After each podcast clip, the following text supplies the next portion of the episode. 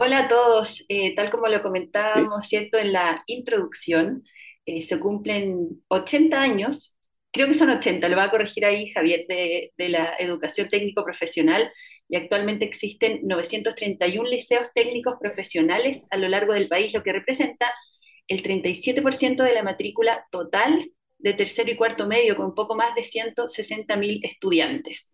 ¿Cuál es la relevancia que tiene la educación TP en la provincia de Choapa? Es lo que queremos conversar hoy día con nuestro invitado. Él es Javier Francisco Jorquera Paz, profesor de Biología y Ciencias Naturales de la Universidad de La Serena, magíster en Dirección y Liderazgo para la Gestión Educacional de la Universidad Andrés Bello y desde el año 2020, 2020, se desempeña como director del Liceo Municipal Polivalente de Salamanca. Hola Javier y muchas gracias por acompañarnos.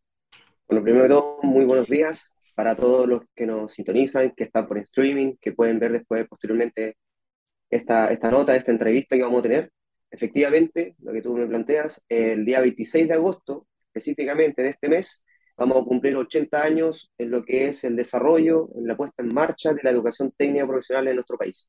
Así es, una educación eh, súper importante, una alternativa, una oferta educativa eh, que muchos jóvenes, ¿cierto?, están tomando y queremos saber cómo se ha visto en el último tiempo, por ejemplo, Javier, la, la motivación de los jóvenes de Choapa por acceder a, este, a esta modalidad.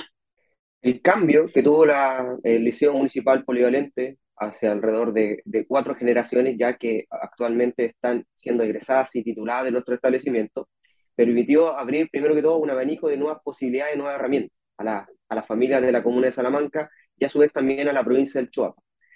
La puesta en marcha, que sin lugar a dudas tiene amplias gamas o espectros que tienen que ver con financiamientos, por otro lado el recurso humano, y lo que tiene que ver también con la, el estudio factible de lo que son las carreras que hoy se imparten, que son atención en enfermería y electrónica, por su lado, eh, abrió y comenzó a revolucionar un poco lo que en el liceo se estaba desarrollando.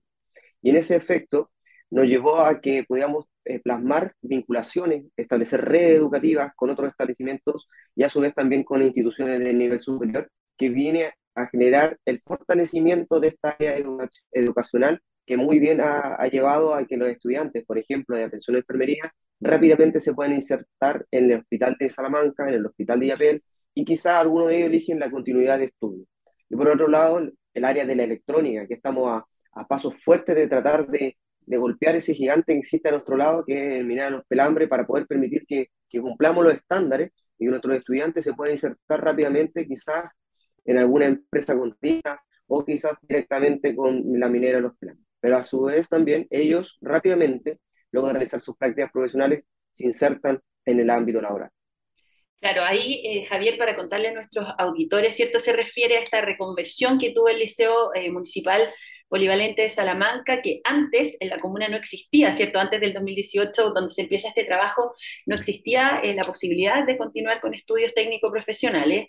Eh, se hace este trabajo conjunto con el Departamento de Educación Municipal, el DAEM, con Minera Los Pelambres, eh, en general con Educación 2020, también Fundación Aliada que ha estado involucrada en todo este proceso, y se instalan ¿cierto? estas especialidades eh, técnicas que es enfermería y electrónica, que es la que nos mencionaba Javier, y entendemos que hoy día ¿cierto? ya son más de 200 jóvenes de Salamanca y de otras comunas quienes ya han egresado. Entonces, nos contabas tú que se han ido generando estas redes para que puedan tener sus prácticas profesionales, para que puedan acceder a trabajos y ahora están enfocados también en, en apoyar a todo lo que son los alumnos de electrónica. ¿Es importante, crees tú, que eh, una comuna como Salamanca tenga esta opción de estudios técnico-profesionales? ¿Le abre nuevas posibilidades a los jóvenes de la comuna? Claro, efectivamente, eh, impartir dos carreras eh, llevó a que la, las familias que, que, rápidamente quisieran que sus hijos tengan un título, porque ellos tienen un título de nivel medio, que eso es muy importante informar, que eso permite también abrir otras puertas laborales o quizás de estudio, y el traslado que ellos tenían de ir a Yapel, que era en otra institución más cercana en lo que es técnico profesional, ahora en Salamanca tener estas dos carreras que son no menores, son bastante poderosas en el sentido atractivas, eh, permitió también eh, re reducir los costos, permitió también que pudieran acercarse rápidamente a lo que es el instituto, de que es la, el liceo, y eso también ayudó a que no solamente los profesionales que se desafiaban y poder innovar nuevamente nuevas estrategias, educación 20, que permitió también abrir nuevas formas de evaluar, de instrumentos evaluativos o estrategias de aprendizaje. Así que por ese lado yo creo que es una, una puesta en marcha bastante poderosa del año 2017 aprox, ya se venía pensando en el año 2016, pero que permitió específicamente lo que yo creo que es política a nivel nacional, que es fortalecer, consolidar el tema de la educación técnica profesional desde su inicio específicamente. Muy cierto lo que plantea Javier, que existen siempre dos caminos. Uno o se inserta cierto a, a, la, a la, fuerza laboral o también puede continuar con estudios. Eh, veíamos en un comunicado, en una nota también publicada durante estos días, que hay alumnos que, claro, que descubren ahí su vocación, que conocen más en terreno lo que va a significar esa área de estudio y continúan, continúan con, con esa formación eh, más adelante, digamos. Eh, Javier, ¿qué pasa, por ejemplo, a nivel de la educación TP con la brecha de género? Eh, uno al tiro vincula ciertas carreras más técnicas, como del área industrial, con los hombres, que es un error, por supuesto, porque todos tenemos las mismas capacidades, pero es como algo a lo que, lo que se nos viene a la cabeza si lo pensamos así de buenas a primeras. Eh, se está trabajando, por ejemplo, en el Liceo Politécnico en Salamanca, a nivel de la red TP, que reúne también a los liceos eh, técnicos profesionales de la provincia. E, ¿Es un tema eh, que ustedes conversan, que está ahí en la retina, el tema de la brecha de género?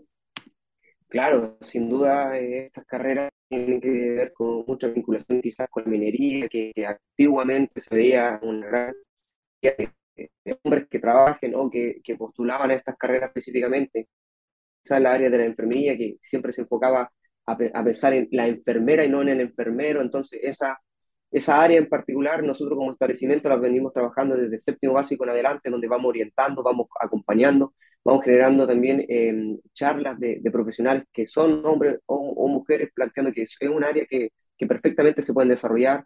Tenemos también el apoyo de, de, la, de, la, minera Los Pelambres, que ha venido también con un programa que se llama Voluntariado, que son también profesionales que, se insertan de la comuna a poder apoyar en que ellos pues, perfectamente pueden eh, estar en esta área como en la otra. Eh, nosotros como establecimiento generamos vínculos a niveles de redes educativas, como también algunas empresas que son del centro de, de práctica que nosotros tenemos, en donde ellos también generan programas para que se inserten rápidamente o pueden generar que las damas, en, por ejemplo, en el área de la electrónica, sea como, eh, como el plus de que ellas puedan participar haciendo programas, inducciones, etcétera, etcétera. Pero es una tarea gigante que nosotros tenemos año a año, eh, ir cambiando, modificando. Pero ha sido, ha sido un poco extraño porque en un, en un principio enfermería tenía un poquito más de hombres, después tenía un poquito más de mujeres, en electrónica en un momento eran puros hombres, después eran más mujeres, y después habían tres hombres, entonces era año a año eh, no hemos visto como, como brechas o, algo como, gran, como grandes diferencias, es como algo que nos sorprende año a año, lo podemos decir de, de una forma así. Perfecto. Para ir cerrando, Javier, desafíos, eh, objetivos que se han planteado en el Liceo Polivalente de Salamanca para, para futuro, para este año, lo que queda en el segundo semestre eh, y también hacia adelante. Bueno, yo creo que si vemos la educación técnica de nuestro establecimiento y a nivel de la, de la comuna de Salamanca, quizás de la provincia, eh, nosotros estamos en diferentes etapas, igual como lo plantea cada uno de los directores en su programa o su plan de mejoramiento educativo, que tiene que ver por periodos, a cuatro años. La primera etapa claramente era instaurar estas carreras, que era viable, que era ser atractiva, que los estudiantes puedan eh, ver una opción dentro del liceo. Segundo, lentamente hay que ir consolidando esta estrategia.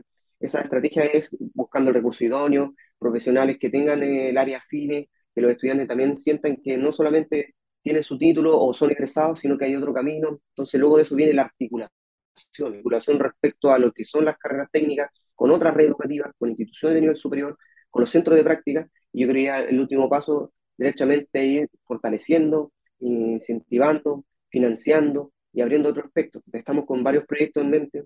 Queremos poner quizá un laboratorio fotovoltaico en nuestro establecimiento, queremos ampliar la posibilidad de quizá abrir otro curso, quizá ver la facilidad de estudio en, un futuro, dependiendo si nuestro, de nuestro señor alcalde, señor Gerardo Roja, o nuestro sostenedor directo, don Carlos Argandonia, nos ve un estudio de factibilidad quizás de otra carrera técnica, ver cómo eso podemos materializarlo, e ir abriendo las posibilidades que tienen nuestras familias de Salamanca. Y específicamente lo que se plantea año a año es ir fortaleciendo esta materia prima que son nuestros profesionales de nivel medio, que van a ir a fortalecer a ese, a ese lugar, a ese aspecto laboral que es rápidamente lo que ellos buscan, o otros, el camino a la educación superior. Perfecto. Entonces, bueno, les deseamos ahí todo el éxito, siempre nosotros conectados con, con, lo que está ocurriendo a nivel de educación en la provincia de Chuapa. Cuenten también con el programa para difundir actividades, eh, para lo que necesiten. Un saludo también ahí a todo el cuerpo docente, a los alumnos y por supuesto a seguir fortaleciendo la educación TP, que como decíamos en este mes se conmemora su creación hace ya 80 años. Estén atentos también los estudiantes que tienen ya que, que empezar a elegir liceo, ¿cierto? Viene todo un proceso de postulación, toda la información siempre la pueden encontrar en internet, ¿cierto? Buscando ahí en el mineduc.cl. Muchas gracias, Javier, y seguimos conectados. Que esté muy bien. Igual, Catalina, que esté muy bien. Gracias, chao, chao.